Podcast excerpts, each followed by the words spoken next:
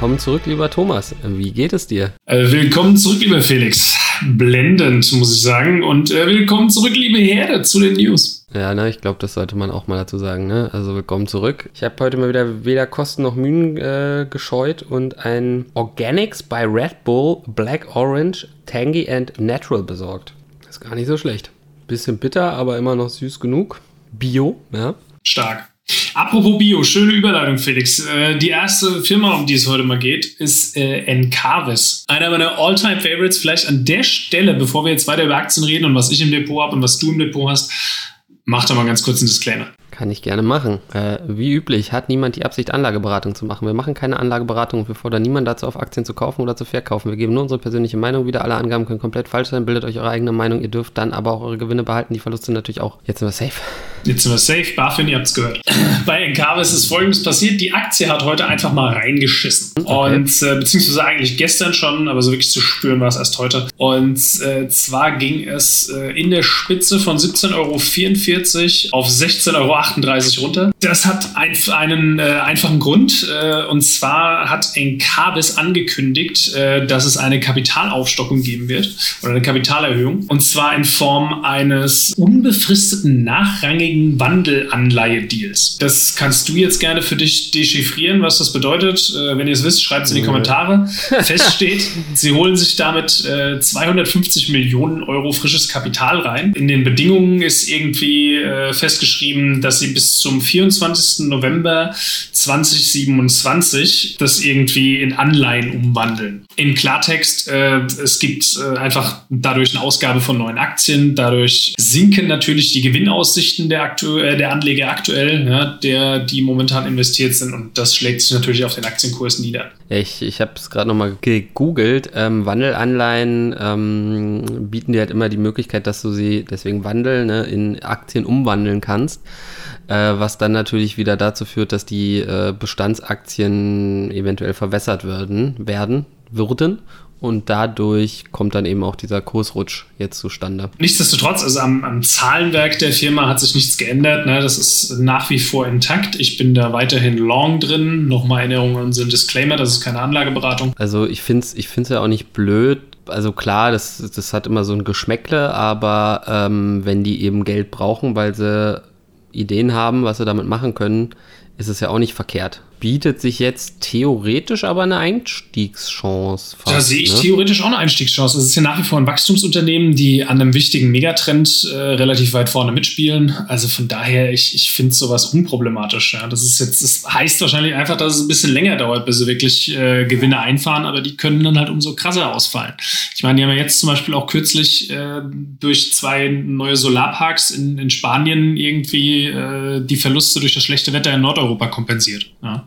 Mm, und okay. wenn sie halt Kapital haben, um genau so eben Risikoausgleich zu betreiben und äh, ihr Portfolio zu diversifizieren und die Gesamtleistung zu erhöhen, dann why the hell not? Mhm. Ja, da wurde in Brandenburg ja irgendwie ein bisschen Schindluder betrieben, ne? Weil du da eben sehr günstig äh, Flächen kaufen konntest und halt teilweise eben auch Ackerland und da entstehen jetzt halt so Solarparks. Und ja, das ist natürlich wieder auch wieder schwierig, ne? wenn du dann in Anführungsstrichen äh, Flächen wegnimmst, die eigentlich zur Lebensmittelerzeugung da sind, ist vielleicht auch nicht unbedingt geil, ne? Mm, ja, es ist die Frage, ob da möglicherweise irgendwo gegen geltendes Recht verstoßen wurde und ob da jemand äh, im ja, Nachgang noch eins auf den Deckel kriegt.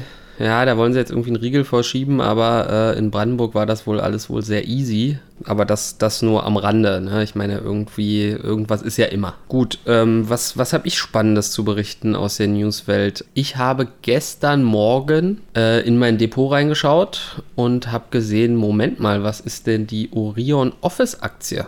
Der Orion Office REIT ist im Prinzip eine Abspaltung von Realty Income. Ja, also alle von euch, die Realty Income im Depot haben, ist ja ein sehr beliebter REIT, weil A sehr groß und B eben mit diesem Claim The Monthly Dividend Company natürlich etwas, was gerade äh, bei Dividendenjägern äh, sehr beliebt ist, weil sie eben monatlich ausschütten. Und was ist da jetzt genau passiert? Also die haben V-REIT übernommen, VE REIT und haben das gemerged. Ja, also das sind dann eben die 6700 Realty-Immobilien äh, plus die 3800 V-REIT-Unternehmen gewesen. Also hast du jetzt ein REIT mit äh, 10.000 Immobilien, was natürlich auch schon mal so eine Hausmarke ist. Ne? Da hast du natürlich viel Sicherheit auch mit drin dann irgendwo. Und die haben jetzt eben diesen Orion Office REIT extrahiert und haben dort die Immobilien gebündelt, die sich auf Büroräume konzentrieren. Das sind nur 92 Stück wohl. Ne? Also dementsprechend bist du dabei, ja, das ist nicht mal ein Prozent eben von dem, von dem Portfolio, weit, weit runter. Und ein bisschen tricky wird es tatsächlich bei der ganzen Thematik Steuern, weil das ist im Prinzip eine ja, Aktiendividende. Ja? Also es ist sozusagen so gesehen eine Kapitaleinkunft, die du da jetzt hattest und ich habe keine Ahnung, wie, wie man das dann äh, steuerlich richtig geltend macht. Entschuldigung, wenn ich dich unterbreche, was mich gerade mal interessiert ist, hat das in irgendeiner Form Auswirkungen auf den Aktienkurs gehabt von Realty? Ähm, das ist, ist eine gute Frage. Also eins kann ich schon mal sagen, die, die Orion Office ist erstmal um 34 Prozent abgestürzt seit gestern. Ja, was eventuell daran liegt, dass die Leute das dann eben einfach gleich verkauft haben, weil es, also es war äh, 10 zu 1, ja. Also wenn du 10 Realty Income Aktien im Depot hattest, dann hast du eben eine, eine Orion gekriegt. Ne? Ich habe, glaube ich, 15 im Depot. Äh, das heißt, ich hätte eigentlich anderthalb kriegen müssen. Was da jetzt mit dieser halben passiert, keine Ahnung. Mal gucken. Ne? Vielleicht kriege ich entweder die, die Möglichkeit, also das habe ich auch schon erlebt, mal bei einem, bei einem anderen Split, äh, dass du dann eben die fehlenden Anteile nachkaufen kannst, so die halbe Aktie, die dir dann eben fehlt. Oder äh, du kriegst das dann eben äh, in Bargeld eben ausgezahlt, ne? dass sie dann eben an den Kapitalmarkt gebracht werden. Und da ist dann natürlich auch wieder die spannende Frage, zu welchem Kurs. Ne? ne der IPO-Kurs war eben 32 Dollar und jetzt liegen wir halt bei entspannten 20 Dollar 69. Also, also bei, ging erstmal hoch. Die ersten paar Tage ging es erstmal hoch. Es ist mit 25 Dollar gestartet, Ausgabepreis und auf 31,98 hoch. Okay, na dann habe ich eben Quatsch erzählt, aber ähm, ja doch, stimmt, es war, ja ja doch, es gab erst einen kleinen Push nach oben und dann ist es, ist es jetzt halt voll abgeschmiert, was man ja auch oft so hat bei den IPOs. Ne? Man ne, weiß nicht, ob man die auch irgendwie zeichnen konnte, wahrscheinlich eigentlich nicht. Aber dann wurde wahrscheinlich erstmal ordentlich das gekauft, was eben auf den Markt kam zu einem hohen Preis. Und dann haben jetzt sich eben viele dazu entschieden, das abzustoßen, das sozusagen einfach als wirklich als Sonderdividende eben äh, zu nutzen. Und im Zweifelsfall kannst du natürlich auch deine Orion-Aktien wieder verkaufen und die dann äh, wieder in, äh, in, einfach in Realty Income nachkaufen sozusagen. Ne? Also gerade wenn du eben so auf diese monatliche Dividende zielst, das weiß ich jetzt ehrlich gesagt nicht genau. Äh, das kann ich mal, keine Ahnung, wenn mein Monat rum ist, berichten, ob die dann jetzt auch monatlich zahlen. Aber ja, finde ich auf jeden Fall nicht uninteressant. Ich bin halt aber gespannt, also diese Office-Read-Geschichte, das ist ja jetzt auch eine Frage, wie sich der Kurs, lang, äh, Kurs langfristig entwickelt. Ne? Kann ja sein, dass der jetzt erstmal so Langzeit wirklich auf niedrigem Niveau rumdümpelt. Äh, die vergrößern in der Zwischenzeit krass ihr Portfolio, keiner merkt es und auf einmal steigt das Ding langsam aber sicher in gewaltige Höhe. Also die Informationslage ist relativ spärlich. Ähm, ich kann auch nicht genau sagen, warum sie das jetzt gemacht haben. Ne? Ich meine, klar, du kannst so, das andere, was die so im Portfolio haben, sind ja so Einkaufszentren, Fitnessstudios, Fitnessstudios, Taco Bells und, und was weiß ich was, ne? Also solche Immobilien. Vielleicht will man da einfach so eine klare Trennung haben.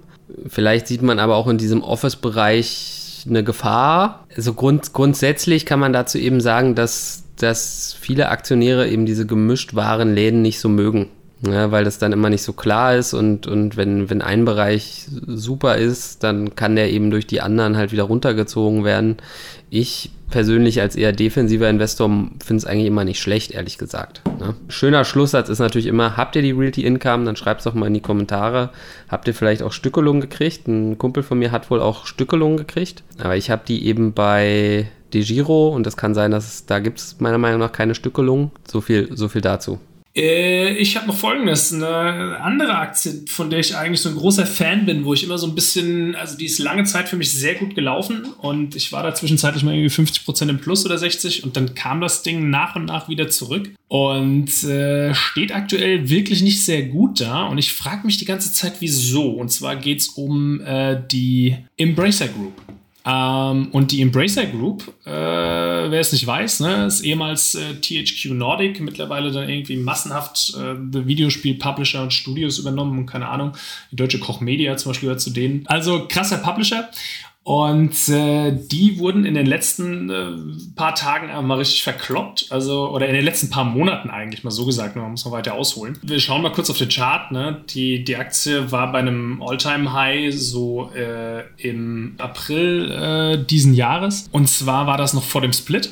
Ne? Also die wurde 2 zu 1 gesplittet und sind jetzt inzwischen wieder runtergekommen auf 8 Euro 28 aktueller Stand. Also sie waren zwischenzeitlich auch schon mal unter 8 Euro. Das ist ein Rückgang um, weiß ich nicht, paar 30 Prozent seit Sommer. Und ich verstehe ehrlich gesagt nicht, warum das passiert. Also vielleicht kannst du mir da irgendwie helfen, weil jetzt haben sie hier äh, eine neue News rausgehauen, dass es schon wieder 37 weitere Studios übernehmen wollen in den nächsten Monaten, Jahren, keine Ahnung. Naja, das heißt wieder hohe Investitionen, das heißt wenig Gewinn in den nächsten Jahren, ähm, was dazu führt, dass natürlich Leute, die kurzfristig investiert sind, eher abspringen.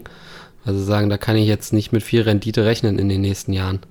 Hey, große Frage ist jetzt, was macht man mit so einer Aktie? Ne? Also die, die, wo eigentlich permanent Wachstum stattfindet, wo der Kurs aber trotzdem immer nur so in Wellen seitwärts läuft. Da kann man wieder Costellani äh, zitieren, ne? Die Börse ist halt wie der Hund, ne? Die rennt manchmal vor, manchmal zurück, aber am Ende kommt sie doch auch mit dem Härchen am gleichen Ziel an, ne? Also, also so gesehen, irgendwann, wenn du, äh, sag ich mal, wirklich long bist, ne, dann wird sich das schon irgendwann angleichen. Ne? Also irgendwann wird, wird der Markt dem Ganzen dann auch Tribut zollen und, und der Kurs sich dann eben annähern. Kann natürlich eine Weile dauern. Ne? Ich meine, du hast andere große Player in, in dem Markt. Was ich bei Embracer natürlich ganz cool finde, ist, die können immer diesen Überraschungshit auch landen. Ne? Die haben jetzt vielleicht nicht so dieses super hohe Production Value wie jetzt, äh, ein, weiß ich nicht, ein Rockstar von mir aus, ne? Oder ein CD Projekt. CD Projekt, sorry, meine polnischen Freunde. aber sie haben halt so Double-A-Lizenzen, ne? Ja, ja, genau, aber, aber trotzdem hast du wahrscheinlich nicht so hohe Kosten. Ne? Es ist nicht wie ein Rockstar, die halt eben ein Spiel machen und wenn das nichts wird, äh, dann ist, ist eigentlich äh, alles vorbei, so nach dem Motto. Äh, ähnlich, ähnlich wie bei CD-Projekt, was wir da eben mit Cyberpunk gesehen haben, ne? Da bist du hier halt mit dem Gemischtwarenladen Embracer Group ein bisschen sicherer unterwegs. Wie ist denn deine Einschätzung? Also wenn du den Kurs anguckst, was, äh, wie siehst du naja, das? Naja, ich meine, ich finde Kurse finde ich ja immer nicht so spannend eigentlich, ne? Also ja, klar, es ist dann irgendwie schon komisch, wenn es dann immer so seitlich läuft. Ich meine, wir können auch gerne mal in den Trader Fox mal reinschauen. Da ist, glaube ich, sämtliche, sind, glaube ich, sämtliche Ratings ausgesetzt. das ist schon mal ein gutes Zeichen. Also im Trader Fox sind tatsächlich sämtliche Ratings ausgesetzt, ja. Qualitätscheck ausgesetzt, Dividendencheck ausgesetzt, Wachstumscheck ausgesetzt. Es ist, also im Trader Fox sind, glaube ich, mittlerweile mehr Aktienchecks ausgesetzt als tatsächlich vorhanden. Ja, das stimmt. Da stimmt irgendwie was nicht gut. Okay, also jetzt sagen Sie ja wegen unzureichender Historie, das heißt, da gehen Sie jetzt irgendwie dann irgendwie auch nur bis ganz, zu diesem Split zurück. Das ist auch merkwürdig, ja. Ansprache an die Herde. Geht doch den Jungs bei Trader Fox mal auf den Sack ja, und sagt denen mal, Leute, kriegt mal eure Scheiße in den Griff. Die Aktienbullen sagen das seit Wochen. Ich verstehe, warum sagt Kolja dazu nie was? Der benutzt auch Trader Fox. Also nicht, vielleicht, äh, vielleicht ist er bei denen auf der Payroll. Ja, also ich meine, grundsätzlich hast du, hast du hier trotzdem, du hast ja ein paar Daten, ne? Das Umsatzwachstum ist, ist top und so weiter und so fort. Der Rest fehlt halt irgendwo, teilweise die Daten. Also am Ende des Tages, glaube ich, musst du dir einfach angucken, was, was haben die für Studios, was machen die für Spiele. Äh, glaubst du, dass diese Studios in Zukunft äh, gute Spiele bringen werden? Das ist halt so die Sache. Ne? Ich glaube, da ist auch schon viel Garbage dabei und ich glaube, die, die machen das halt so einfach über die Streuung. Die investieren mhm. einfach in so viele verschiedene Studios wie möglich und hoffen, dass nach dem Chaos-Prinzip da einfach so ein paar Blumen sprießen. So, so ja. sieht das zumindest von außen aus. Und wahrscheinlich ist es das, ne? Ja, eben. Ne? Und das ist dann. Vielleicht gefällt mir auch deswegen auch so die Aktie, weil ich, ich arbeite manchmal nach demselben Prinzip. ja, eigentlich nur, äh, wenn du mal arbeitest. Grundsätzlich ist der Gaming-Markt halt einfach nach wie vor super interessant. Ne? Klar, jetzt dann mit dem Metaverse und was weiß ich was, wird es natürlich noch krasser, aber es ist aus meiner Sicht halt ein Markt, der locker noch 20 Jahre weiter wächst. Ne, so, so Typen wie du und ich, wir spielen halt weiter. Die kommenden Generationen fangen auch an zu spielen. Steigender Wohlstand in bestimmten Regionen führt auch dazu, dass da eben mehr gezockt wird, wenn nicht so eine Kacke passiert wie in China und Winnie Pooh halt irgendwie sagt, nee, Gaming ist scheiße. Nur weil er halt so ein alter Mann ist und so ein ewig gestriger. Meine, vielleicht machen die Chinesen uns auch deswegen platt, weil die nicht den ganzen Tag am, am Zocken sind. Aber gut, grundsätzlich würde ich da jetzt nicht irgendwie in, in Panik verfallen und, und verkaufen wollen, eben aus den genannten Gründen. Ne? Also der Markt ist da, der Markt ist groß, der Markt wächst. Und du kannst natürlich immer mal so einen so Hit landen, der dich dann natürlich schon auch richtig wieder irgendwie nach, nach vorne katapultiert. Ne, das, also das ist so ein bisschen so die Frage. Es ist halt sehr viel auch so Singleplayer und so weiter und so fort. Klar, es wird immer noch gespielt, aber ähm, Gerade so Games as a Service und so funktionieren natürlich im Multiplayer viel, viel besser. Ich ähm, glaube, was halt stark wäre, so für jemanden wie die Embracer Group zum Beispiel so einen Exklusivdeal zu kriegen mit so jemandem wie Netflix. Äh, weißt du, wenn Netflix ja. die Gaming-Sparte expandiert, zu sagen, hey, äh, ihr habt doch 8 Millionen Studios, ja, hier ist eine, eine, Guideline, so und so müssen die Spiele aussehen, könnt ihr das einfach mal am Fließband herstellen. Kann ich mir vorstellen, dass Embracer dann möglicherweise ein Laden für sowas ist? Das ist eine Möglichkeit, auf jeden Fall. Komischerweise hat ja äh, die ganze Gaming-Branche gerade so ein bisschen Probleme, ehrlich gesagt auch, ne? Also, obwohl natürlich wahnsinnig viel gezockt wird durch Corona und so weiter, bröckelt es halt an, an vielen Stellen, ne? Also vielleicht ist auch so ein bisschen so dieses Bild eben auf den Gesamtmarkt, ne? Also jetzt kam gerade wieder raus, dass der, der Bobby Cottage, der CEO von Activision Blizzard, eben wohl äh, Bescheid gewusst hat, was da eben in seiner Firma los ist, ne? Das heißt, ActiBliss geht auch erstmal wieder weiter runter. Darf ich mal einen ganz wilden, eine ganz wilde Hypothese in den Raum werfen?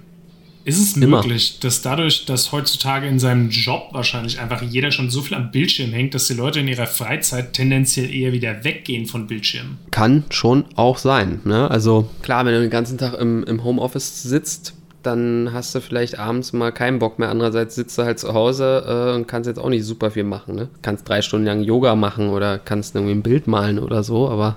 Ja, ich, ich glaube halt, es ist, es ist generell so eine Bildschirmübersättigung. Ne? Ich meine, die, die großen Tech-Companies funktionieren ja alle darüber, dass uns irgendwie an den Bildschirm binden. Da und ist was dran, ja.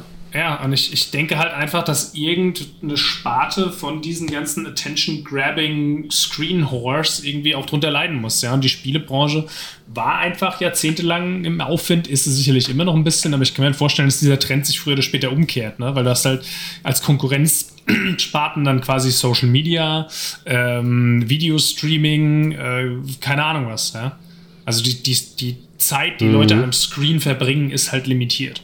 Also ich, ich habe definitiv viel zu viel Screentime, ne? Da braucht man nicht drüber reden, aber ich habe auch äh, kein Problem mit, wenn ich acht Stunden hier gesessen habe und gearbeitet habe, dann nochmal äh, drei, vier Stunden zu zocken danach, ne? Aber mhm. gut. Ich meine, CD-Projekt, da kommen noch irgendwann demnächst Zahlen, hast du, hast du doch äh, mir geschickt irgendwie, ne? Mhm. Nächste Woche, glaube ich. Ne, also da bin ich, da bin ich auch sehr gespannt drauf. Die müssen halt auch irgendwie mal irgendwas ankündigen eigentlich. Mhm. Ne? Also da muss jetzt langsam mal irgendeine Info kommen. Also entweder, äh, dass sie eben an Cyberpunk irgendwie äh, weiter rumdoktoren und dort jetzt einen Multiplayer bringen oder oder oder. Oder natürlich The Witcher 4, das wäre es natürlich. Ich kann mir vorstellen, dass die Zahlen sehr enttäuschend werden, weil ich meine, für Cyberpunk wurde es seit Release nicht wirklich besser. Das, ja, das stimmt. Also ich meine, spannend finde ich äh, jetzt kommt ja auch die zweite Staffel der Netflix äh, Witcher-Serie. Und da war es bei der ersten Staffel halt auch so, dass du da nochmal einen extremen e-, Effekt auf die Verkaufszahlen hattest tatsächlich. Ne? Mhm, dass super mhm. viele Leute dann eben sich, sich da den dritten Teil in der, in der Game of the Year Edition oder so besorgt haben. Und ähm, ich meine, so einen Effekt haben wir jetzt vielleicht dann auch nochmal im Q4.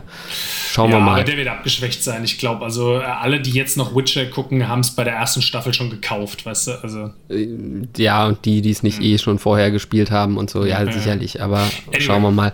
Na gut, äh, ein Thema würde ich trotzdem gerne noch ansprechen. Holy shit, okay. Äh, Rivian. Mhm, Rivian ist äh, krass auf dem Weg nach oben, ne? Ist mehr wert als äh, was, BMW oder als VW oder so? Ja, ja, und als Ford und was weiß ich was. Also das ist schon äh, teilweise ziemlich absurd. Ne? Also auch Ford ist, ist in, in Rivian investiert und naja, es ist halt der erfolgreichste Börsengang des bisherigen Jahres. Da wird wahrscheinlich jetzt auch nicht mehr viel kommen. Wie siehst du das? Ist das, ist das jetzt der Tesla-Killer? Ist das total super geil oder ich ist es eben. Ich würde nicht unbedingt sagen, dass das der Tesla-Killer ist. Also ich habe eine. Ich, ich kann mich täuschen. Ich bin mir nicht mehr sicher, ob es Lucid Motors oder Rivian war, aber eins von. Nee, nee, nee, es war Rivian.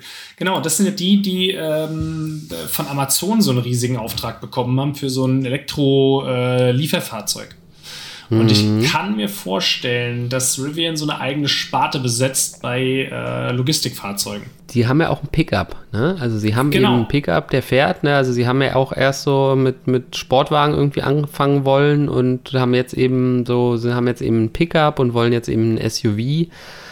Produktion ist ähnlich wie bei Tesla strukturiert, also relativ smart. Alles soll äh, eigentlich äh, in Eigenproduktion erstellt werden Die äh, Produktionsstrecken sollen ja modular sein und, und, und leicht auf, auf neue Modelle umstellbar sein und so weiter. Das klingt erstmal alles schon ganz gut, aber es ist natürlich trotzdem, ne, ich weiß nicht, die haben jetzt irgendwie 50 Autos verkauft irgendwie. Also die haben scheiße wenig Autos verkauft bis jetzt, das ist korrekt.